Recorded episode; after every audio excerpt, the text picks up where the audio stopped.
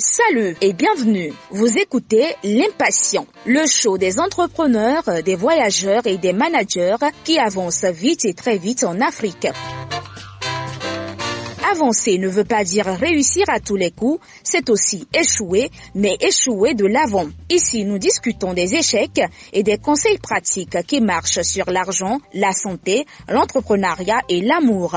Vous voulez aller vite et très vite, ici, vous allez savoir comment y arriver. Hey, salut si vous êtes un annonceur, une entreprise, un prestataire de services et que vous voulez passer un message dans les oreilles des milliers de personnes qui nous écoutent à travers les conversations de l'impatient. Ces personnes sont au Togo, au Bénin, en Côte d'Ivoire, au Sénégal, au Rwanda, au Cameroun et que sais-je encore. Si vous voulez passer un message dans leurs oreilles, écrivez-moi sur contact@l'impatient.com. Je répète contact@l'impatient.com. Et maintenant, allons dans la conversation.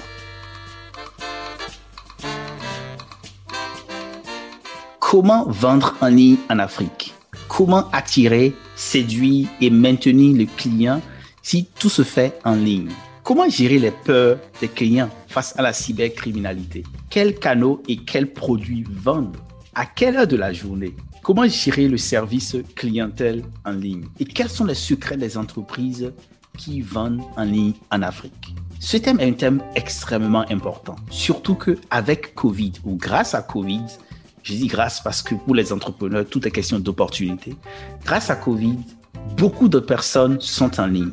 Et c'est là aussi l'opportunité pour les entreprises de pouvoir vendre, de pouvoir écouler leurs produits. Et comme quelqu'un le dit, l'Internet ne dort jamais. Pour parler de ce thème de la vente en ligne en Afrique, je discute avec une personne qui connaît très bien le domaine, qui connaît le domaine de la vente en ligne comme ses proches. Salut Rodolphe. Salut Marius. Comment tu vas? Je vais super bien. Et toi? Je vais très bien. Je voudrais commencer en te disant merci pour le temps que tu prends d'échanger avec moi sur ce thème quand même très important, sur comment vendre en ligne. Et ce thème-là me plaît beaucoup parce qu'aujourd'hui, grâce à Covid ou à cause de Covid, tout se fait en ligne presque. Et même quand les gens achètent un objet physique comme le pain, pour les fêtes de fin d'année, disons, ils vont d'abord consulter en ligne. Qu'en penses-tu? Je suis déjà très ravi d'échanger avec toi sur ce sujet. Mhm. Et effectivement, euh, tout le monde est aujourd'hui beaucoup plus tourné vers euh, Internet, on va dire vers le téléphone, parce qu'en Afrique, c'est le terminal le plus utilisé. Et euh, on consulte en moyenne rien que l'application WhatsApp, on consulte en moyenne 40 fois notre WhatsApp.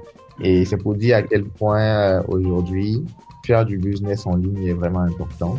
Combien les entreprises euh, doivent se tourner en ligne. Et on l'a constaté effectivement, comme tu l'as dit, grâce à Covid, parce que effectivement, c'est une opportunité pour les entreprises mhm. et celles qui s'y sont préparées mhm. de pouvoir booster leurs ventes, de pouvoir euh, faire beaucoup plus de chiffre d'affaires étant présent sur Internet. Et effectivement, aujourd'hui, avant d'acheter, on va d'abord faire des recherches en ligne. C'est ce qu'on appelle la méthode ROPO, Research Online, Pay Offline on va rechercher en ligne de sorte à avoir des recommandations, de sorte à avoir les meilleures offres. Et bien sûr, c'est dans le processus normal de décision d'achat. Rodolphe, tu as commencé déjà les thèmes techniques et tout ce qui est vraiment ton domaine. Et avant d'aborder cela, je voudrais qu'on prenne un pas en arrière pour parler un peu de toi. Parce que tu es une personne très intéressante et tu as fait des choses phénoménales. Rodolphe, qui es-tu en réalité? phénoménal, oui, on va dire, en toute modestie. Je suis euh, Rodolphe Kouakou, euh, pas Kouakou du Ghana ou du Togo. Mhm. Je suis ivoirien. Voilà, j'ai grandi en Côte d'Ivoire et j'ai fait mes études. Mhm. Euh, et euh, voilà, dans la vie professionnelle, j'ai démarré assez tôt. Et j'ai démarré dans, dans, une ONG où euh, l'objectif était de lutter contre la vie chère, donc mhm. utiliser le pouvoir des, des, consommateurs qui se mettent ensemble pour obtenir des meilleurs prix avec mhm. un réseau de, de, distributeurs. Quelques mois après, j'ai rejoint une agence de publicité et euh, j'ai dû arrêter pour euh, finaliser mes études et enfin revenir euh, dans le monde professionnel. Donc en revenant dans le monde professionnel, j'intègre Jumia. Euh, leader du e-commerce en Afrique, dont la mission était de permettre à pas mal d'Africains d'accéder à des biens d'équipement de meilleure qualité et au meilleur prix. Mhm. Et dans, cette, dans cette entreprise-là, j'y ai passé cinq ans, un peu plus. Et j'ai occupé quatre postes différents. Et le dernier poste que j'ai occupé avant de quitter, c'est poste de responsable du département planification commerciale et performance. Ce que tu dis là est très intéressant. En cinq ans dans une entreprise, tu occupes quatre postes différents. En fait, ça veut dire que chaque année presque, tes responsables trouvaient que tu avais tellement de compétences qu'on te bougeait ou qu'on se rend compte que tu es la meilleure personne pour servir d'autres départements. Comment tu fais tout ça? Parce que ça, c'est de la flèche, ça. Allez en flèche. Avant tout, il y a, y, a, y a, la grâce de Dieu. Mhm. Il y a cette volonté-là d'apprendre. Mhm. Cette difficulté-là à rester euh, dans un moule, au fait. Déjà, j'ai commencé en tant que catégorie manager. J'avais la responsabilité des produits électroménagers, électroniques. Et euh, au fur et à mesure que j'atteignais les objectifs, j'atteignais et je les dépassais, D'autres catégories m'étaient rajoutées, comme euh, tout ce qui est mobilier, catégorie sport. Et je crois dans le temps, avec des personnes, on a travaillé sur le projet de lancement de, de la marque Decathlon en, Côte d'Ivoire. Mhm. Euh, et on va dire 2016-2017, j'ai eu à charge de gérer toute la division mhm. General Merchandising. Donc, c'est toutes les catégories de produits euh, sauf le fashion et euh, les produits cosmétiques. Rodolphe, avant de continuer et de te demander tout ce que tu as fait tant à Jumia que dans ton entreprise ou dans là où tu travailles actuellement, les PEG, je voudrais, sur conseil de nos services juridiques, dire ceci, que tous les avis que tu vas donner et tout ce que nous disons aujourd'hui sur cette conversation n'engage ni Jumia ni ses associés, n'engage PEG et n'engage aucune des entreprises dans lesquelles tu as travaillé par le passé, n'est-ce pas? C'est bien ça. Dans cet échange, euh, je tiens à préciser et à rappeler que tout ce que je, vais dire mhm. ne sont que des avis et n'engagent ni de près ni de loin euh, mhm. l'entreprise Jumia ou l'entreprise dans laquelle je travaille en ce moment. Ces suggestions, bien entendu, respectent toutes les clauses de confidentialité euh, que j'ai eu à signer avec eux. Cela dit, Rodolphe, ton expérience est quand même très utile. Donc, tu quittes Jumia en tant que directeur du département de la planification et de la performance. Et, tu vas dans une autre entreprise où tu continues de faire des choses très intéressantes. de quoi s'agit-il et qu'est-ce que tu fais aujourd'hui? Si vous voyez bien euh, des entreprises que j'ai parcourues, mhm. il y a un aspect social qui apparaît. Mhm. Et euh, l'entreprise euh, dans laquelle je travaille aujourd'hui, qui est PEG, mhm. c'est une entreprise qui fait de l'énergie solaire et qui a une mission d'apporter de, de, la lumière euh, dans, dans, les zones reculées, dans les zones rurales et aux personnes défavorisées. Donc voilà euh, ce qui me motive aussi parce que j'ai un, j'ai un attrait pour le social. Mm-hmm. Et, euh, dans cette entreprise-là également, je joue le rôle de planificateur stratégique, simplement de, de coordonner les activités avec les différents départements oui. dans l'atteinte euh, des objectifs stratégiques qui se sont fixés. Donc, euh, pour faire simple, c'est un travail de suivi et d'évaluation mhm. et enfin de mise en place d'outils et de process. Rodolphe, quand on parlait tout à l'heure, tu me disais que en deuxième année, quand tu étais en Côte d'Ivoire, tu as eu une opportunité d'emploi et tu as dû décider de ne pas continuer dans cette opportunité d'emploi-là parce que tu tenais à finir ton diplôme. Tu devais finir ta troisième année d'université. Et cela me fait penser au fait que quand les gens sont compétents, quand une personne, un jeune, met de l'énergie, met de la dédication pour atteindre un niveau top, n'importe quelle entreprise va vouloir le garder. Et moi, j'ai envie de dire que le plus important pour un jeune qui travaille dur, qui développe des compétences, c'est de trouver une opportunité de stage. Et après cela, elle va, l'entreprise, quelle que soit l'entreprise, qui veut grandir va vouloir maintenir ce jeune-là. Qu'est-ce que tu en dis? Oui, je suis euh, parfaitement aligné, parfaitement d'accord avec toi. Parce que en sortant de l'école, et surtout si on sort d'une école euh, d'élite, on a les galons assez hauts et on a du mal à, à accepter certaines propositions. Dans mon cas, je viens d'une école euh, d'élite en Côte d'Ivoire, donc c'est l'Institut Polytechnique. En deuxième année, il me fallait faire un stage euh, d'apprentissage. Euh, J'en ai fait deux dans, dans la période et dans l'entreprise de publicité qui allait sans forcément avoir un revenu. Voilà, je voulais apprendre, découvrir le monde professionnel. Mhm. Et en, en, plus d'apprendre, j'ai apporté quelque chose, j'ai impacté. On a dit celui qui, qui, sait résoudre des problèmes au sein d'une entreprise, qui a toujours des solutions, c'est mhm. cette personne-là qu'on souhaite garder. Et par la grâce de Dieu, voilà, euh, mon stage tirait bientôt à sa fin. Il y a la rentrée scolaire qui approchait, mais on m'a proposé de rester. Hmm. Et en ce moment-là, le choix a peut-être été, difficile parce que je me dis, wow, les opportunités ne se présentent pas comme ça. Mm-hmm. Euh, j'ai une possibilité de commencer à travailler sans avoir fini mon diplôme. Mm-hmm. Mais euh, le fait d'avoir fait un stage, d'avoir accepté de faire un stage, m'a permis de confronter mes compétences au monde actuel euh, de l'entreprise. Et sachant où est-ce que je voulais aller, je savais qu'il fallait encore développer certaines compétences. Mm donc, j'ai fait un diagnostic. Il me faut telle compétence, il me faut telle compétence. Tout à fait. Arriver plus loin. Mhm. Et là, le choix, il, est tout fait. Il fallait retourner à l'école, mieux se former et ensuite revenir sur le, dans le monde du travail. Ah. Donc voilà un peu. Donc le conseil effectivement à donner à, tous ces jeunes-là. qui compte, c'est vrai que quand on, sort de l'école, on nous demande toutes les opportunités qu'on voit. Mhm. C'est des opportunités où on demande un minimum d'expérience. Mhm. Et cette expérience-là, on peut l'acquérir en faisant des stages, mhm. même en faisant du bénévolat. Il y a aussi dans, certaines universités des clubs. C'est assez intéressant de militer dans ces clubs-là. Ça permet d'avoir de l'expérience, même si c'est pas dans un cadre professionnel, mais c'est ce qui permet d'apporter un plus lorsqu'on se retrouve en entreprise. Et figurez-vous, par exemple, les années qui ont précédé, j'étais dans, dans des associations, dans des clubs. J'ai agi en tant que secrétaire à l'organisation. Il y a des clubs où j'étais président secrétaire général également. Et au sein de cette entreprise de publicité-là, je me suis rendu compte que tout ce que j'ai appris dans ce club-là m'a été utile.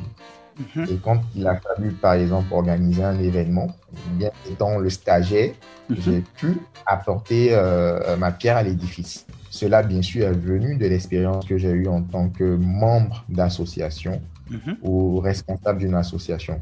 C'est de profiter de cette occasion pour dire à, à tous ces jeunes-là que l'expérience s'acquiert même déjà depuis les bancs, depuis l'école, en, militant activement, en faisant du bénévolat.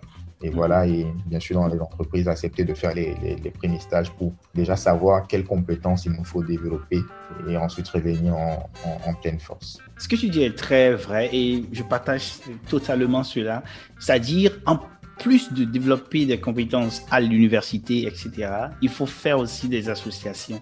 Et puisque ici à l'impatient, ceux qui nous écoutent sont de la RDC, du Sénégal, de la Côte d'Ivoire, du Bénin, il y a plusieurs organisations de jeunes dans lesquelles vous pouvez méditer, ou même d'organisations simplement. Il y a GCI, AESEC, le Rotary, euh, le Toastmasters, qui sont des organisations dans lesquelles vous pouvez développer des compétences pratiques qui vont permettre de vous distinguer. Et même quand on est professionnel, il faut toujours réserver un moment pour faire son développement professionnel. Rodolphe, quand tu penses à tout ce que tu as accompli et que tu vas accomplir encore, et que tu penses à tes parents, qu'est-ce qui te vient à l'esprit? On va dire le mot merci, toute une reconnaissance. Parce que j'ai vu ces, ces deux personnes-là. Mhm. Et en plus, mes frères. Euh, fait tout pour m'accorder euh, l'environnement idéal pour aller plus loin. Mhm. Parce que leur objectif, c'était que j'aille plus loin, étant le, le dernier de la, de la fratrie. Mhm. Euh, tous voulaient que je dépasse leur niveau. J'ai pas eu de, de répétiteur à la maison parce que mes frères étaient là. Tu vois Tous, même, euh, même ceux qui, qui, sont mariés tôt et qui ont, qui ont, quitté la maison, quand ils passaient à la maison, rien que des conseils, euh, rien que euh, demander comment ça se passe à l'école, demander comment ça se passe, comment tu t'épanouis et tout ça. Même dans l'épanouissement, ils étaient présents parce que euh, je ne l'ai pas dit, mais hein, euh, je fais beaucoup de sport. Oui. Bon, on va dire je faisais. Là, c'est un peu compliqué. Repris il n'y a pas très longtemps. Mhm. euh, et, mes frères sont très bons au foot. Et euh, c'est avec, avec eux que j'ai appris à jouer au foot. Je suis très bon attaquant. Mhm. Voilà. au foot. Ils étaient toujours là, au fait. Euh, ils ne me disaient pas seulement, voilà, c'est des études, mais ils, me disaient aussi, mais il faut faire du sport. M'encourageant à le faire, j'ai même pratiqué de l'escrime. Waouh! Wow. J'ai joué au basket, au volleyball et tout ça. Ils ont été très présents et mm-hmm. c'est des personnes qui ont une écoute attentive, mm -hmm. qui pouvaient retourner et qui ne pouvaient pas forcément me juger. Ils savent que je dois faire mieux qu'eux, mais ne me mettez pas la pression pour pouvoir dépasser leurs attentes, en fait. Ce que tu dis est très intéressant et je voudrais, s'ils nous écoutent, dire merci à tes parents, merci à tes frères qui ont donné cet environnement-là. Et en plus de tout ce que tu as fait de cette riche expérience-là, et j'aime beaucoup la partie où tu dis que tu as fait beaucoup de sport et, à l'impatient, on veut que les jeunes réussissent, on veut aller vite et très vite. Et il faut se rappeler que sans une bonne santé, on ne peut pas aller très loin. Et ça, c'est une autre conversation que j'ai eue avec le coach Modoufal sur comment euh, se porter mieux et rester plus jeune. Rodolphe, en plus de ce que tu as fait, tu as écrit un livre intéressant. Et je ne veux pas vendre ton livre. Toi, tu es un vendeur. Dis-nous, de quoi il s'agit? D'accord. Bah, euh, je ne me donne pas l'étiquette du bon vendeur. je ne sais pas, pour être franc, je ne sais pas très bien vendre, mais euh, je sais trouver les arguments de vente. Mhm. ok. Alors, euh, j'ai écrit un livre sur le e-commerce. Avant tout, c'est pour aider parce que le, constat que j'ai fait de, mon expérience, c'est que ce secteur-là, comment il était perçu? Il était perçu euh, par les Africains mhm. comme un moyen de dépenser. Donc, on avait cette vue de consommateur au fait. Donc, on, y trouve les produits moins chers, de bonne qualité. On peut accéder facilement à des produits qui sont pas proches de nous, donc, qui sont à l'étranger ou qui sont dans une autre ville. Par contre, il y a une vue qu'on a ignorée, c'est la possibilité d'en faire un business et euh, de gagner de l'argent. Mm Cette vue-là, quand on en parle à certaines personnes, ces personnes sont hésitantes, elles ont peur.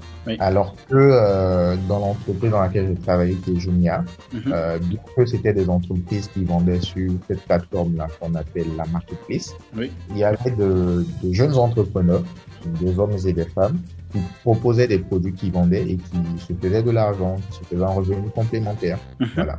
Et c'est cette opportunité-là que j'ai voulu mettre en lumière. Il y avait cette possibilité-là de bâtir un business, de gagner de l'argent grâce à Internet en Afrique. Et donc, dans ce livre-là, euh, je parle de toutes ces peurs, ok, et comment les contourner, comment les, comment passer au-delà de ces peurs se poser les bonnes questions avant de se lancer.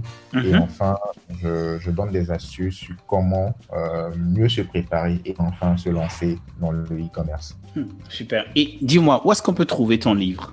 Alors, mon livre, pour l'instant, physiquement, il est disponible à Abidjan mhm. et à Dakar. J'ai un lien euh, que je pourrais communiquer pour euh, commander. Super simplement aller sur ma page Facebook pour pouvoir passer la commande qui est Rodolphe Kwaku. Ok. Voilà. Et euh, il est disponible également en version numérique sur Amazon. Ok, super. Et je vais mettre le lien pour pouvoir accéder au livre et l'acheter parce que ce livre est très intéressant. Et tout ce que nous allons dire aujourd'hui n'est qu'une infime partie de ce qui est, j'imagine, déjà dans le livre. Donc, si vous voulez approfondir la thématique, approfondir comment vendre en ligne et mieux vendre, je vous recommande vivement ce livre-là. Cela dit, Rodolphe, en quoi la vente en ligne est-elle différente de la vente physique? Il n'y a pas grande différence, ce sont les outils qui changent. La vente normale obéit à un processus. Mhm. C'est un client qui a un besoin à satisfaire, qui va par la suite rechercher des offres et des alternatives, mhm. choisir l'offre qui lui convient, mhm. aller l'acheter ou se faire livrer l'acheter, ensuite euh, évaluer s'il est satisfait ou répéter son achat ou enfin recommander. Donc ça, c'est le processus normal de décision d'achat. Mhm. Mais avec Internet, on a ce processus-là qui est plutôt accéléré. Quand on a un besoin, plutôt que d'aller faire les vitrines comme avant mhm. ou de regarder des, spots publicitaires à la télé ou dans, dans, la radio, mhm. on va simplement aller sur Internet et faire des recherches. Trouver les offres disponibles. Oui et passer à l'achat. Donc, pour passer à l'achat, il y a plusieurs options. Soit on, se rend dans ce magasin ou dans cette entreprise qui a l'offre disponible, mhm. ou simplement on commande et on se fait livrer. Mhm. Voilà. Et l'outil qui apparaît ici, mhm. ou les outils qui apparaissent, c'est Internet, euh, le téléphone ou l'ordinateur. Et le fait euh, de ne pas pouvoir se déplacer, de se faire livrer. Donc, voici ce qui change du commerce traditionnel, euh, du e-commerce d'avant et Rodolphe, est-ce qu'on peut tout vendre en ligne? Oui et non. Hmm, explique-toi. oui, parce que en ligne, on peut, euh, on prend le temps de, rechercher des informations. Mhm. c'est surtout ça. En ligne, c'est le contenu le plus important.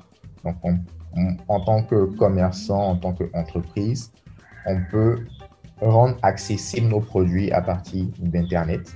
Mhm. Mais dans la suite du processus, c'est comment euh, le client achète. Comme je le disais tout à l'heure, c'est tout un processus.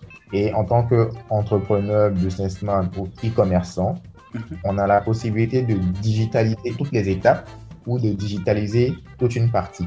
Maintenant, dans la nature du produit également, dans la nature du produit, il y a des produits qu'on peut vendre facilement en ligne. Donc, tout se retrouve dans la facilité à vendre et à la cible. Il y a des produits qu'on peut vendre facilement en ligne. Par contre, il y en a d'autres qui sont un peu plus compliqués à vendre en ligne. Ou mm nécessairement aller en magasin ou discuter physiquement avec la personne pour pouvoir mhm. passer à la. Ceux qui nous écoutent sont des personnes très impatientes qui veulent aller vite et très vite. Et je veux te demander, Rodolphe, quels sont les produits qui marchent selon ton expérience? Les produits qui marchent en ligne, euh, OBSA, mhm. c'est un critère. Et j'en parle dans le livre. Je vais en donner quelques, quelques-uns. Mhm. Les critères sont liés euh, d'abord au fait que le produit ne se retrouve pas facilement au coin de la rue. Mhm.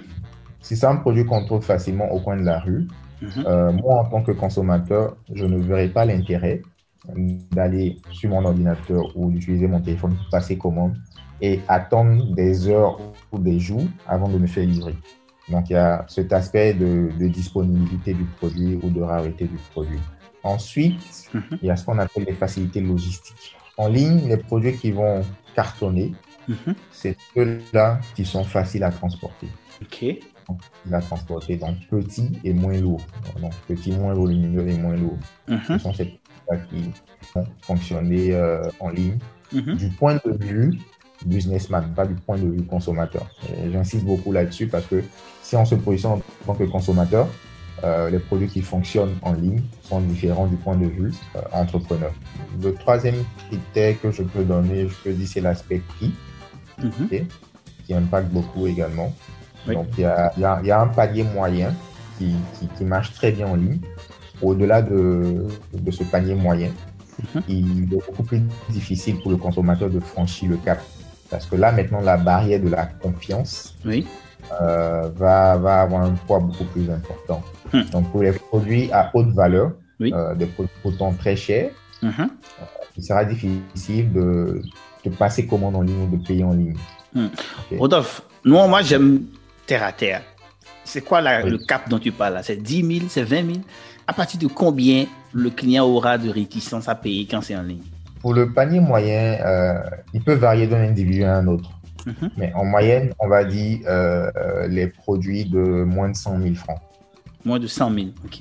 Mais je tiens à préciser qu'il peut varier d'un individu à un autre en fonction de, de son pouvoir d'achat et de la confiance qu'il a en, la plateforme qui, qui vend en ligne.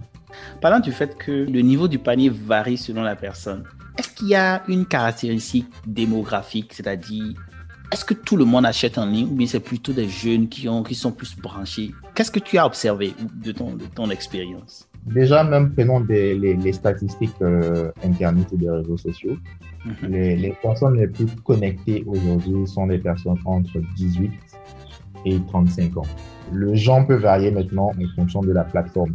Mhm. effectivement, ce sont ces personnes-là qui passent le plus de commandes. Mais il faudrait faire une petite distinction.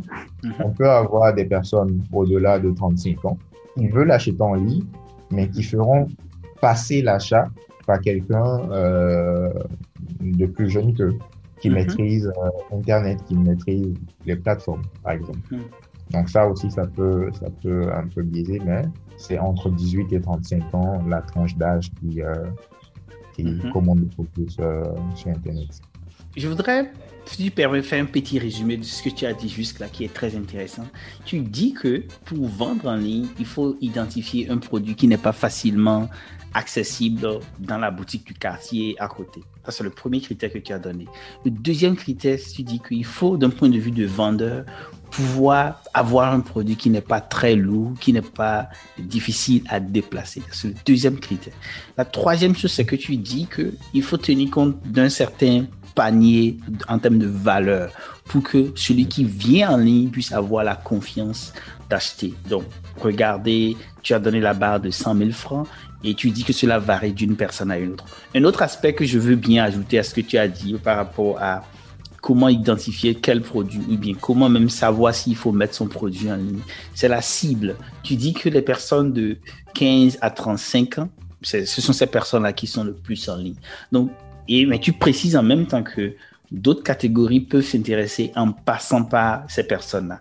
Et parlant de vente en ligne, quand tu passes à la vente en ligne, les gens pensent directement à Facebook et à, au site web. Est-ce qu'il y a d'autres canaux pour vendre en ligne en Afrique? Et lesquels sont les plus efficaces en réalité? Donc euh, là-dessus, je veux revenir sur un, sur un point, la question de la cible, et qui est un peu lié au, à la disponibilité du produit. Mhm. Ok. Donc, il peut avoir, et c'est assez contradictoire, il peut avoir des produits qu'on trouve au coin de la rue Mhm. qui se vendent bien en ligne. Hmm. Donne-nous un exemple. Le profil de personne qui achètera, Oui. on verra que ce sont des personnes actives, donc des personnes Mhm. donc, qui travaillent euh, de 8-18 heures et euh, qui n'ont pas le temps en semaine de passer un achat ou le week-end euh, de, de faire des achats. Mhm. Donc, ces personnes seront tournées vers les achats en ligne juste pour l'avantage en termes de gain de temps. Donc, il y a aussi cet aspect-là à prendre en compte.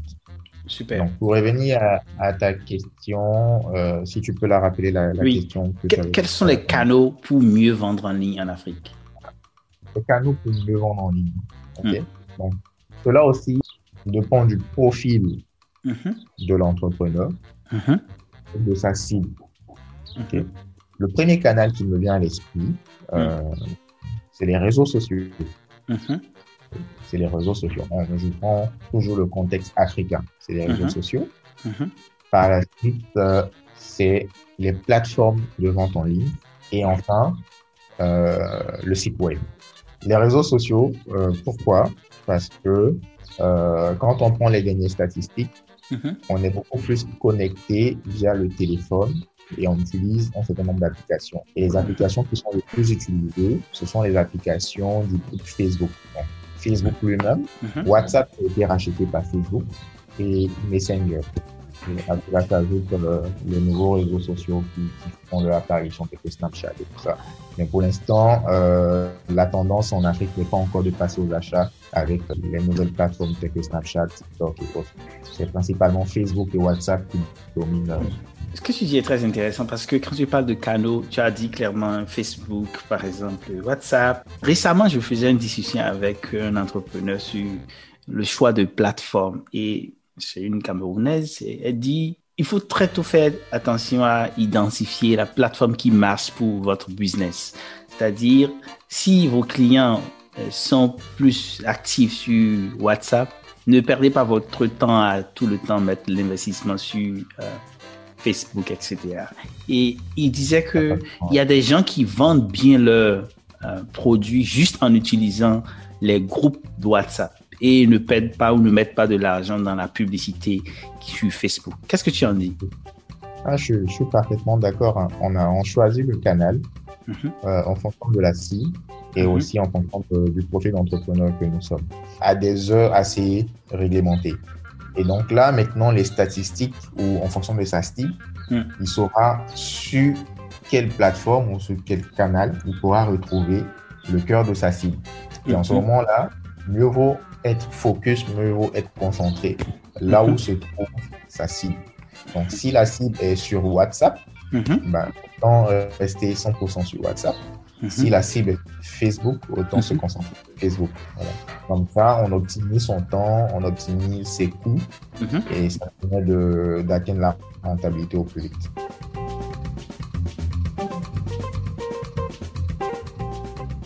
Hey, nous allons prendre une petite pause publicitaire et nous allons revenir juste après cela. Tu sais, produire l'émission L'Impatient demande beaucoup de ressources. Et souvent, nous comptons sur la générosité des personnes comme toi, des entreprises, pour nous appuyer, pour nous soutenir. Et en réalité, il y a plusieurs manières de soutenir l'émission. Tu peux par exemple partager le lien à tes amis et aux différents groupes dans lesquels tu es Cela sera très utile et très apprécié. Tu peux également faire un don à l'un de nos numéros plus 229 96 27 58 27 ou plus 226 77 23 04 73 et ce faisant ce sera très utile. Tu peux également prendre une copie de mon livre 365 cours issus du voyageur, conseils pratiques sur l'entrepreneuriat, le leadership et l'amour, qui est un best-seller et qui est présentement au Rwanda, en RDC, au Bénin, à Lomé, à Abidjan, à Bamako, au Sénégal, à Dakar, au Burkina Faso et en France. Tu peux voir ça sur le lien www.l'impatient slash boutique. Et maintenant, allons dans la conversation. Mhm. Comment dissiper les peurs et les doutes des clients quand c'est en ligne? Les, les, doutes et les peurs, c'est quelque chose de, naturel. Hein. C'est quelque chose de naturel. Mm. Et euh, il y a le temps qui va permettre de dissiper ces doutes-là. Mhm. En plus de ça, il y a un travail euh, mhm. que l'entrepreneur e-commerce, le e-commerçant doit faire. Donc, pour donner un exemple, euh, e-commerce a connu un boom en Afrique à partir du moment où euh, les solutions de paiement ont été simplifiées. Mhm. On est passé du paiement en ligne à paiement cash à la livraison. Et c'est en ce moment-là que l'e-commerce a connu un boom en Afrique. Parce que dans la définition du e-commerce, dans, dans l'esprit de, de, nombreuses personnes, mhm. euh, c'est le fait de commander sur une plateforme et de payer en ligne. Ce qui demande d'avoir une carte prépayée, d'avoir une carte bancaire. Alors qu'on sait qu'en Afrique, le taux de bancarisation, il est assez faible comparativement à l'Europe ou aux États-Unis. Oui. Même si ce, ce, taux de bancarisation est en train de monter grâce bien sûr à, l'inclusion financière. Mhm. Et donc, il y avait cette peur-là euh, de se faire anarquer également. Pour les personnes bancarisées, il y avait cette peur mhm. de se faire anarquer parce que c'était pas un comportement usuel euh, en Afrique d'acheter en ligne.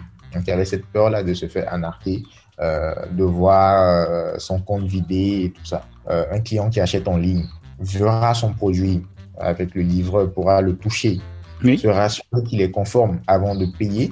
En ce moment-là, la barrière disparaît. Hmm. Donc, le premier élément, c'est la solution de paiement en tant que e-commerçant pour uh-huh. lever cette barrière-là.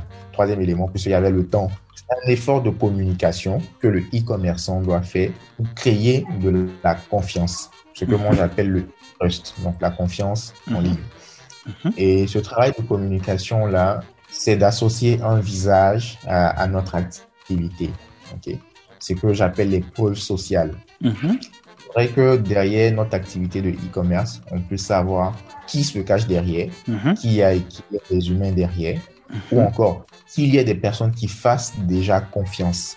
Parce que aujourd'hui, quand on se rend sur une plateforme pour acheter en ligne, qu'est-ce qu'on va faire d'abord? On va consulter ce que j'appelle le rating. On va dire simplement euh, la notation du la produit. Notation. Mhm. Et généralement, la notation est sur 5. Donc, si un produit a une notation en dessous de 3, on perd confiance, on va pas, on doute, on va pas acheter. Donc, c'est le même principe. Si on est sur les réseaux sociaux, il faudrait que on puisse avoir un certain nombre de commentaires positifs par rapport à notre produit. Mhm. il faut, les premiers clients, s'assurer d'avoir un retour d'expérience. Bien sûr, sous leur accord, euh, avoir par exemple des, des, photos de livraison réussies, de clients satisfaits, mhm. qu'on va utiliser pour une communication dans le but de renforcer euh, la confiance entre nous et notre audience. Hmm. Ce que tu dis est très intéressant. Et j'ai bien envie d'ajouter un élément, mettre encore plus d'emphase sur un élément que tu as avancé, c'est les preuves, les preuves de satisfaction. Et il y a de simples manières de l'obtenir. On a, si votre plateforme ne permet pas de faire des notations ou bien de faire des, euh, des revues de clients, simplement des photos, simplement des messages audio, des commentaires, des captures d'écran peuvent suffire pour rassurer le client. Et la preuve est quand même très importante dans le processus d'achat. Lorsque le client se rend compte ou le prospect, celui qui va acheter se rend compte que votre produit a reçu beaucoup de validation d'autres personnes, ce client-là est plus à l'aise pour débourser. Qu'en penses-tu? Effectivement, effectivement, parfaitement d'accord parce que en tant que consommateur, euh, dans le processus de décision d'achat, il y a une étape où on va faire des recherches, que ce soit sur Internet ou dans le commerce traditionnel. Et dans cette recherche-là, on va, on va poser des questions à toutes les personnes qui ont déjà acheté ou qui ont déjà expérimenté pour avoir le retour d'expérience. Mhm. Et c'est ce que, c'est ce levier-là qu'utilisent les marketeurs qui, mm qui l'appellent le bouche à oreille. Donc, mhm. quand on a un retour positif des, des consommateurs tout de suite, de manière naturelle, mhm. on fait confiance et on passe facilement à l'achat. Donc, c'est cette clé-là également dans le marketing traditionnel qu'on appelle le bouche à oreille, mhm. qu'on doit pouvoir utiliser subtilement euh, mhm.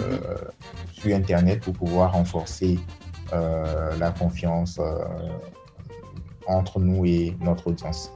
Ce que tu dis me donne beaucoup d'idées en termes de comment pouvoir vendre. Et ceux qui nous écoutent, que ce soit du Rwanda, de la RDC, de la Mauritanie, de la Guinée ou même de Lomé, ils sont très pressés de commencer à vendre. Et donc, on a parlé déjà des produits qui peuvent marcher. On a parlé de Gadier. Et je me rappelle dans une conversation que tu as eue avec un autre marketeur que je respecte beaucoup, tu disais qu'il y a des produits, euh, si les mineurs nous écoutent, qui nous excusent, des produits sexuels qui vendent très bien en Afrique. Est-ce qu'il y a d'autres produits qui marchent encore très bien en Afrique? Oui, il y a d'autres produits qui marchent très bien. Il y a, il y a des produits euh, électroniques et mm-hmm. notamment les téléphones Mhm. qui marche très bien. Donc, quand je dis téléphone, c'est aussi tous les accessoires qui accompagnent le téléphone qui se vendent très bien en ligne. Ça, c'est un mhm. exemple. Comme autre catégorie de produits. Donc, on va s'excuser aussi auprès euh, des mineurs. Donc, il y a des produits liés au tabac également. On a aujourd'hui les cigarettes électroniques et les, euh, composants qui accompagnent qui se vendent très bien en ligne. ensuite, il y, a, il y a des produits qui sont liés au bien-être également. Produits pour, euh, pour le sport, pour perdre le poids. Maintenant que nous savons comment approcher le client, nous savons les canaux, nous, savons des, nous avons des exemples de produits ou des catégories de produits qui marchent. En tant que vendeur, comment je planifie ma journée? En tant que vendeur, euh, on va dire la première question, et c'est la première question que je pose dans le livre, mhm. c'est quel est votre profil de promoteur? Mhm. Donc, c'est de connaître soi-même. Quelles sont les activités qu'on fait en ce moment? Est-ce qu'on est entrepreneur à 100% Est-ce qu'on est, euh, on est professionnel et on fait un business Une fois qu'on a défini ces éléments-là, on sait qu'il y a des tranches horaires pendant lesquelles on ne peut pas faire du business. Donc, je vais prendre mon cas pour les cas des personnes que j'ai que j'ai eu à coacher. Mhm. La plupart, ce sont des professionnels ou des étudiants mhm. qui travaillent ou qui vont à l'école. Donc, euh, il y a des heures à respecter. Donc, mhm. le professionnel, c'est généralement 8h, 18h. Et entre 8h et 18h, de manière éthique, je ne recommanderais pas à ces personnes-là, pendant qu'elles sont au travail, de s'adonner à leur business. L'entreprise nous paye pour cette durée-là. Mhm. Et il serait bien séant de, de, rester focus, de se concentrer sur le travail de cette entreprise. Mhm. C'est seulement une fois en dehors des locaux de cette entreprise et en dehors des horaires de travail qu'on va s'adonner à notre activité, euh, notre business, notre vente en ligne. Donc, comment s'organiser euh, en fonction de ces, de ces horaires mhm. Et il y a ce qu'on appelle le biorhythme. Aujourd'hui, en tant que personne, vous savez à quel moment de la journée vous avez un certain nombre d'énergie. Il y a des gens qui sont plutôt du matin, il y a des gens qui sont plutôt du soir. Bon, malheureusement, quand on a déjà un emploi ou qu'on a des études, on est obligé de, de forcer un peu. Oui. Et le biorhythme, c'est quelque chose qu'on peut inverser, c'est quelque chose qu'on peut travailler. Mhm. Moi, pour preuve, j'étais un couche-tard. J'étais un couche-tard quand j'étais étudiant. Oui. Et euh, quand j'ai commencé la vie professionnelle, je suis devenu un lefto. Hmm. Et c'est quelque chose que j'ai travaillé. Donc, des exemples assez simples, c'est de dormir tôt, mhm. manger bien, de faire du sport. Et quand il faut dormir, il faut se reposer, c'est de se couper de tout ce qui est téléphone et Internet. Mhm. Donc, une fois qu'on connaît son rythme, c'est assez simple. Donc, si vous êtes lève tôt, le matin avant d'aller au travail, c'est le moment de carburer parce que c'est le moment où vous avez le maximum de votre énergie. Donc, faire de la communication. Et ce qui est génial avec Internet, c'est qu'on peut planifier tout. On peut programmer. Donc, si je suis du matin et que malheureusement ma cible et du soir. Oui. Donc, le matin, quand je me lève euh, très tôt, entre 5h et 6h, mhm. je vais programmer mes publications de sorte à ce que ma cible puisse les recevoir entre midi et 2 oui. ou en soirée. Donc, il y a des outils assez pratiques pour ça. Même avec Facebook, on peut programmer les publications. Avec, WhatsApp, il y, a une, il y, a une, application euh, complémentaires pour pouvoir programmer l'envoi de WhatsApp. Mhm. Donc, il faut avoir ces outils-là et planifier ces communications. Donc, on va dire, maintenant, du point de vue consommateur, pour pouvoir toucher le consommateur, ça, c'est nous qui nous organisons pour Mhm. pouvoir euh, faire son activité euh, en pleine énergie. Donc, plus du Mhm. matin, donc, on va programmer. Et si on est du soir, on va travailler beaucoup plus le soir. Mais le plus important, c'est qu'on fait le business pour les autres parce que c'est euh, le consommateur qui achète. Donc, il faudrait que nous, nous puissions nous aligner aux heures du consommateur, donc de notre audience, de notre cible. Donc, c'est de connaître sa cible. Si on Tout connaît très bien sa cible Mhm. et euh, on peut s'ajuster à elle, Oui. mais de manière basique, les comportements sur Internet sont plus ou moins les mêmes, de manière basique. Mhm. Le matin, Oui. généralement, on va se connecter Mhm. quand on est sur le chemin du travail ou de l'école Oui. ou avant de, de la maison. On va se Mhm. connecter. Donc, entre 6h et 9h, il y a un Oui. pic de connexion. Il y a un second pic de connexion à la pause déjeuner. Oui.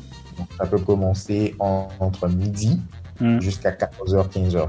Je vois. Et enfin, en soirée, il y a un pic de connexion, euh, on va dire entre 20h jusqu'à 23h. Parce que en, quittant le travail, il y a le temps du trajet et tout ça. Donc, on va dire à partir de 20h jusqu'à minuit, il y a un pic de connectivité.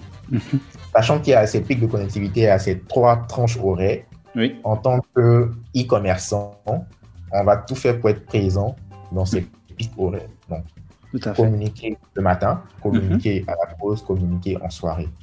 Mhm. Et maintenant, comment gérer maintenant le jet par rapport à son biorhythme et aux outils qui nous permettent de programmer euh, nos publications?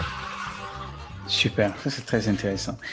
Et tu as dit quelque chose qui me plaît beaucoup, c'est penser au client. On vend pour le client, on ne vend pas pour soi-même. Et tu as parlé des outils, tu as parlé de Facebook, tu voulais parler d'une application qui permet de rendre WhatsApp automatique. Je ne connais pas cette application. De Ah. quoi s'agit-il? L'application s'appelle Skate It. C'est S-K-E-D-I-T. Mhm. Et cette application, lorsque vous la téléchargez, elle va synchroniser avec WhatsApp Mhm. et vous pourrez programmer l'envoi de, de messages. Donc, pour les personnes qui vendent sur WhatsApp, c'est l'outil parfait Mhm. pour euh, communiquer. Hmm, c'est très intéressant. On ne finit jamais d'apprendre, surtout en e-commerce, parce que ça va vite et très vite là-bas. Et Rodolphe, tu as vu beaucoup d'entreprises, surtout avec tes expériences. Tu as vu comment ça se passe en ligne. Quelles sont les erreurs ou des pièges à éviter quand on commence en ligne? Quand on commence en ligne, euh, il y a pas mal d'erreurs à éviter. Hmm. Euh, je vais me mettre dans la peau d'un débutant. Il y a des a priori. On se dit que pour faire le e-commerce, il faut forcément avoir un site web.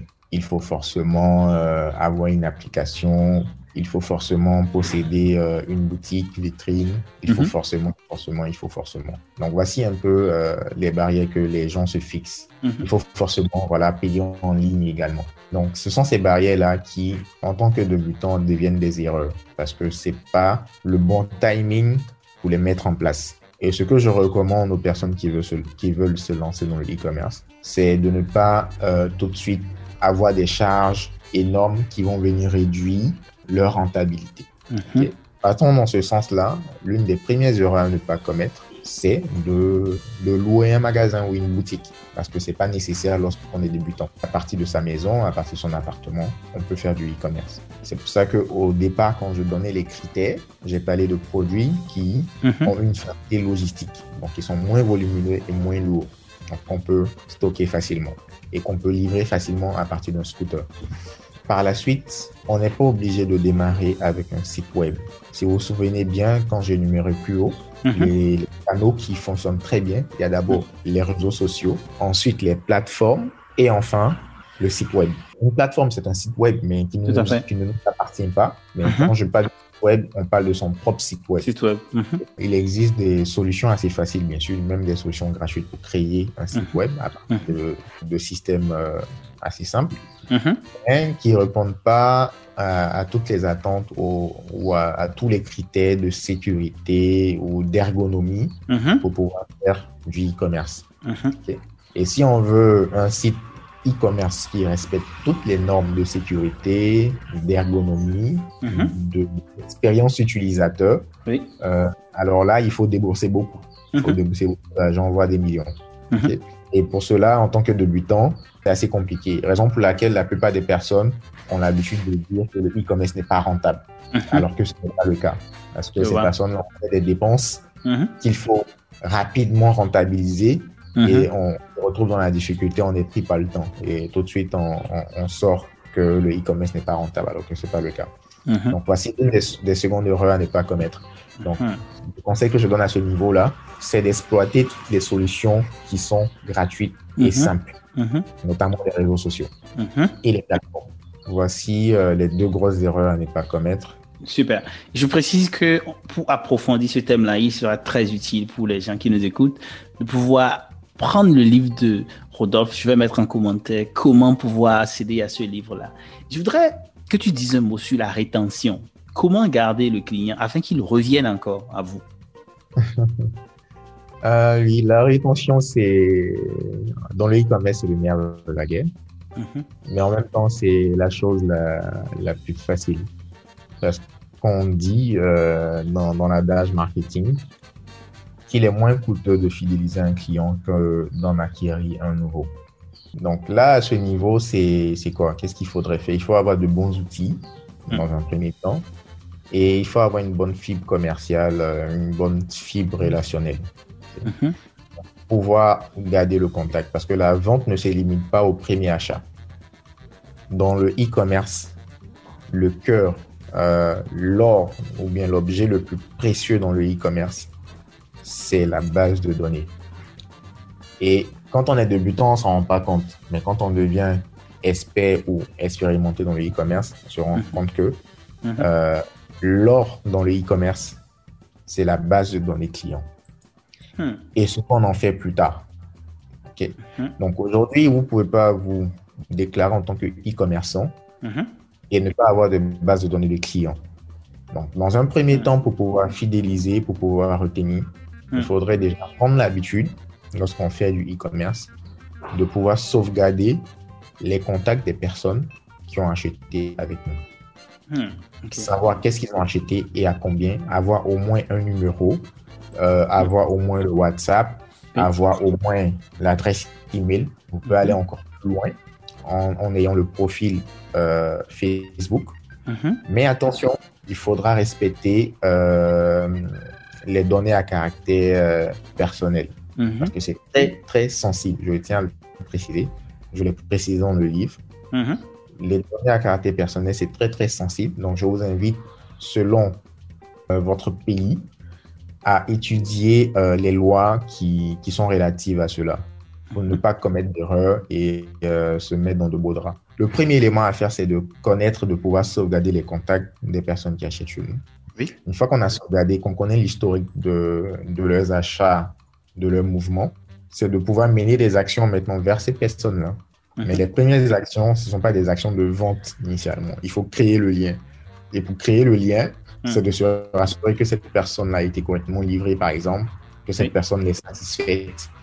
C'est envoyer des astuces, communiquer avec cette personne-là, bien Mhm. sûr sous son autorisation, Oui. communiquer avec cette personne-là, partager des astuces euh, sur comment utiliser ou comment exploiter au mieux le produit qu'elle a acheté avec vous. Tout à fait.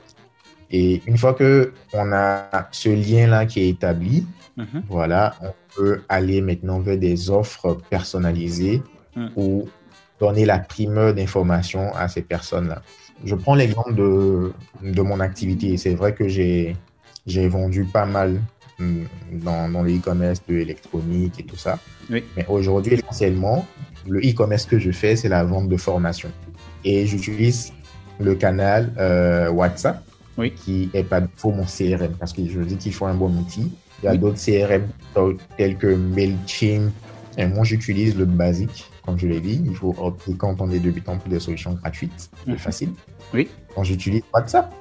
Mhm. Et euh, toutes les personnes inscrites à mes formations, Mhm. euh, j'ai leur contact et sous leur autorisation, sous leur accord et en respectant le droit des données à caractère personnel, Oui. euh, je leur envoie des communications. Donc, les personnes qui, qui ont acheté mes livres, Mhm. euh, je vais me rassurer qu'elles ont reçu le livre, qu'elles ont commencé à lire. Je vais par moment discuter avec elles des points qui sont dans le livre si elles ont des questions. Mhm. Et bien sûr, si c'est quelqu'un qui a lu le livre et qui, tu réponds à l'interaction, Mhm. nécessairement cette personne sera intéressée à aller plus loin. Tout à fait. Et en voulant aller plus loin, il est beaucoup plus simple pour moi de, de vendre à cette personne-là une formation qui lui correspond. Tout à fait. Et euh, je donne à cette communauté de lecteurs-là Mm. la primauté de l'information. Donc aujourd'hui, quand j'ai une information, avant qu'elle n'apparaisse sur euh, Facebook euh, ou sur d'autres plateformes de communication, Mhm. c'est d'abord ma communauté des lecteurs qui va la recevoir. Elle va se sentir assez spéciale. Donc, c'est ce qu'il faut faire également dans notre business lorsque on veut fidéliser. Donc, euh, la première des choses, donc, avoir cette base de données-là, Mhm. créer le lien, communiquer, Mhm. partager les expériences et enfin, faire des offres assez spéciales et euh, personnalisées pour, pour ces personnes-là. Ce que tu dis est très intéressant sur comment maintenir le client et comment s'assurer qu'on a de la rétention. Et j'imagine que tu penses aussi à ce qui est offre promotionnelle euh, qu'on fait de temps en temps pour pouvoir relancer les clients, pour pouvoir leur montrer en tant que client qui a déjà acheté précédemment que ce client-là est très important pour vous. Et il y a un aspect que je, que je trouve intéressant dans le marketing en ligne, c'est c'est le volet humain en fait. Pour moi, la vente au-delà de tout est un rapport humain. C'est un échange. Donc, il faut pas, même si on a une entreprise morale, penser que ce n'est pas à des hommes qu'on vend et que c'est plutôt à d'autres entreprises qu'on vend. Ce que je voudrais dire ici, c'est de dire qu'il faut toujours se rappeler que ce sont des hommes qui sont derrière, qui ont des peurs, qui ont des joies, qui ont des événements auxquels il faut être attentif. Donc, si votre client, par exemple, grâce à ce que tu dis, si j'ai développé un CRM, Customer Relationship Management, qui, ou application, qui me permet de connaître la date de naissance, qui me permet de connaître euh, un événement dans la vie de mon client, il serait très appréciable que je lui fasse un clin d'œil. Ce serait joyeux anniversaire, ce sera euh, bon anniversaire de, de lancement de votre produit. Bref, quelque chose pour montrer que je me soucie du bien-être de la personne, même au-delà de juste la vente. Qu'est-ce que tu en penses? Oui, oui. c'est pour ça qu'il y y a cette nouvelle tendance Mhm, et aujourd'hui on parle de social selling. Mhm, traduit euh, de l'anglais, c'est de la vente sociale. Ça s'appuie d'abord sur la, la valeur humaine, sur la- l'aspect social de la personne. Mhm. Voilà. Donc, de prendre en compte ses besoins, Mhm. euh, faire de cette personne-là euh, un ami ou une amie. Voilà. Et répondre à ses besoins parce que mieux on connaît la personne, plus facilement on vend. Là, je donnais des exemples pour des débutants. Mhm. Mais si on, on va plus loin des, euh, pour des entreprises morales, des entreprises correctement établies, il y a des techniques marketing qui permettent d'automatiser cela. Mhm. Aujourd'hui, euh, je suis convaincu que les personnes qui, qui nous écoutent, euh, une fois en allant sur Internet ou sur euh, un site de vente en ligne, ont vu un produit qui les intéresse. Ils n'ont pas acheté, n'ont pas quitté. Mhm. Mais plus tard, en se retrouvant sur le téléphone en train de, de, de naviguer sur Facebook, dans leur feed d'actualité, ont revu ce produit-là. Mhm. Ça, c'est une expérience qui arrive euh, à, tout le monde pratiquement. Tout à Il y fait. a, il y a, il y a ce qu'on appelle les cookies Mhm. euh, qui, qui se mettent automatiquement, d'autres entreprises qui demandent votre accord pour les cookies. Mhm. Il y a ce qu'on appelle le, remar le remarketing. Donc, quand on a des outils de CRM et que quelqu'un vient sur notre site, sur notre plateforme, Oui. on saura jusqu'à quelle étape Mhm. euh, le visiteur s'est arrêté. Sur quoi il a cliqué, combien de temps il a passé là-dessus, ça permet de savoir quels sont ses intérêts. Je vois. Et par la suite, euh, lorsqu'on va travailler avec euh, des agences publicitaires de Google, de Facebook, Mhm. on pourra recommander à ces personnes-là les Les produits produits. qu'elles ont vus, auxquels elles se sont intéressées. La fidélisation, il y a des techniques qui existent dans le commerce traditionnel qu'on appelle le cross-selling ou le upselling. Mhm. Euh, donc, je prends l'exemple du cross-selling. Mhm. Aujourd'hui, euh, sur ma plateforme, quelqu'un achète un téléphone. Je dirais, je ne donnerai pas de marque ni, de série. Mais Mhm. pour ce téléphone-là, je sais que la personne aurait besoin de flip cover, par exemple, parce qu'on sait qu'un Mhm. téléphone a de la valeur, il faut le protéger pour éviter de casser l'écran. Ok Donc, pendant son achat, je peux lui faire une suggestion euh, Mhm. de la croix qui correspond. Tout à fait. Ou plus tard, après son achat, je peux lui faire une proposition. Et il y a des produits, par exemple, on sait qui ont une durée de vie limitée ou qui ont une obsolescence programmée. Mhm. Mhm. Et quand c'est le cas, on sait que ce produit-là, il fera un an. Donc, avant les un an, je vais proposer des offres d'upgrade. Donc, euh, des offres passer à un autre niveau. Donc, si c'est un produit, donc on le voit généralement avec nos téléphones. Hein, et je vais donner un exemple, euh, et eux, ils ne s'en cachent pas. C'est Apple. Mhm. Apple, en sortant ses téléphones, Mhm. chaque année, il y a de, de nouvelles séries. Et Mhm. vous verrez que les premiers acheteurs de, des nouveaux euh, iPhones, Oui. ce sont des gens qui avaient déjà des iPhones. Mhm. Voilà. Ouais. Ouais. Effectivement. Donc, c'est la technique du upselling. Donc, d'acheter plus haut que, que ce qu'on a. Et on peut même ad- adopter le downselling où on sait que, par exemple, en fonction du profil Oui. de ce client-là, il ne faudra pas lui proposer quelque chose de, de plus cher Mhm. euh, ou de plus valeureux parce que c'est pas ce qui correspond à son besoin. On Mhm. peut proposer quelque chose qui est en dessous. Voilà. Mhm. Parce qu'à la base, c'est la satisfaction du client qu'on recherche. Hmm, Très intéressant. Rodolphe, c'est vraiment encyclopédique ce que tu nous dis là, ce que tu m'apprends. Et j'imagine que ceux qui nous écoutent aussi en apprennent beaucoup. Je voudrais pas te laisser partir, mais le temps coule vite. Je voudrais te demander, avant qu'on aborde la dernière partie de la conversation, si quelqu'un veut se lancer en vente en ligne, qu'est-ce que tu lui recommandes aujourd'hui et maintenant? Ce que je lui dirais, c'est de saisir l'opportunité de se lancer bien avant de, de se former, de se préparer. La préparation et l'action, Mhm. c'est la bonne combinaison pour réussir. Mhm. Mais une préparation excessive Mhm, nous empêchera de passer à l'action. Et une action sans préparation nous emmènera tout droit face au mur. Voici les, les deux clés pour réussir euh, lorsqu'on veut se lancer dans le e-commerce. Préparation et action. Super, super. Merci beaucoup. Rodolphe, avant de te laisser partir, je veux te demander quel est ton repas préféré? J'en ai beaucoup, hein. Oui, lequel celui que tu aimes le plus? C'est la, la banane avec, euh, avec la sauce arachide. Hmm. Et le plat ivoirien, mais le plat sénégalais, puisque je vis au Sénégal. oui, Il faut faire un clin d'œil au Sénégalais. ouais. Euh, le plat préféré quand je suis à Dakar, c'est le tchebougina. C'est le tchèp au poulet. Waouh, super. Et quelle est ta phrase préférée? Wow. Si euh, on me reconnaît le talent d'avoir la capacité de sauter très haut Mhm. et qu'on on me demande de le prouver à tout le monde ce que je ferai, je vais viser la branche la plus haute.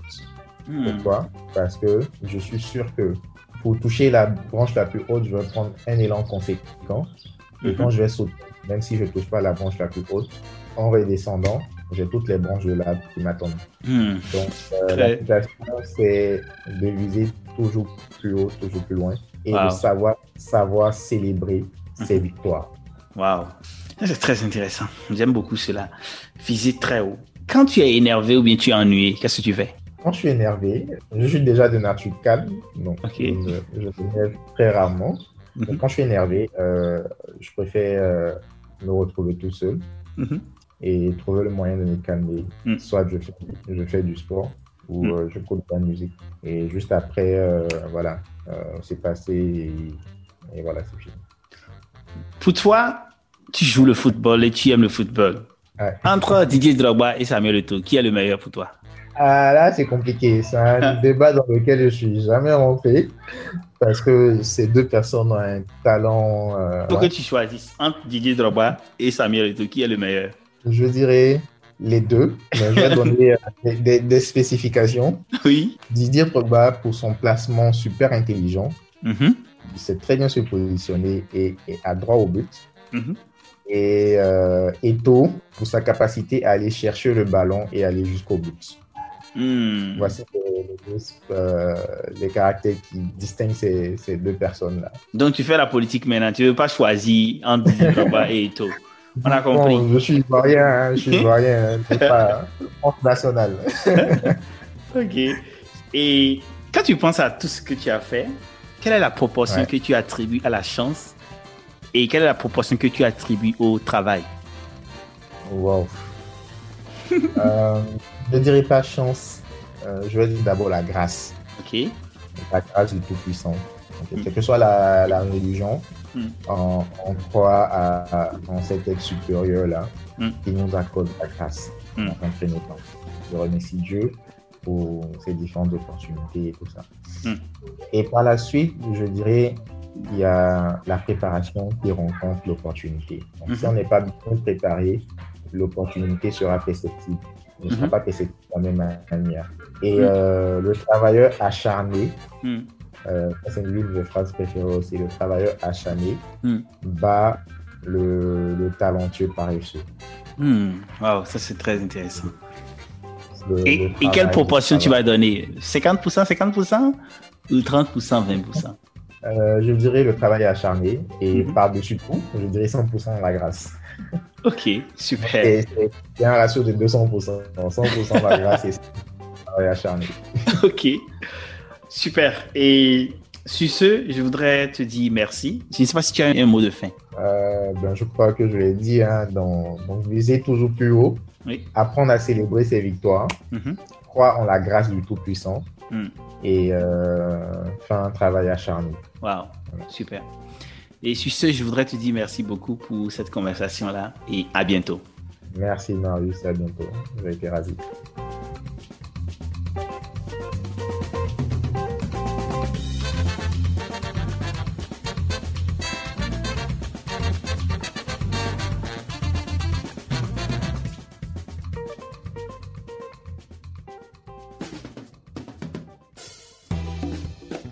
Merci d'avoir écouté L'Impatient, le show des gens qui avance vite et très vite en Afrique. Si vous avez aimé, partagez, car partager, c'est grandir ensemble. Et rendez-vous sur l'impatient.com pour d'autres épisodes et bénéficiez gratuitement d'autres conseils pratiques. Sur ce, à bientôt sur www.l'impatient.com.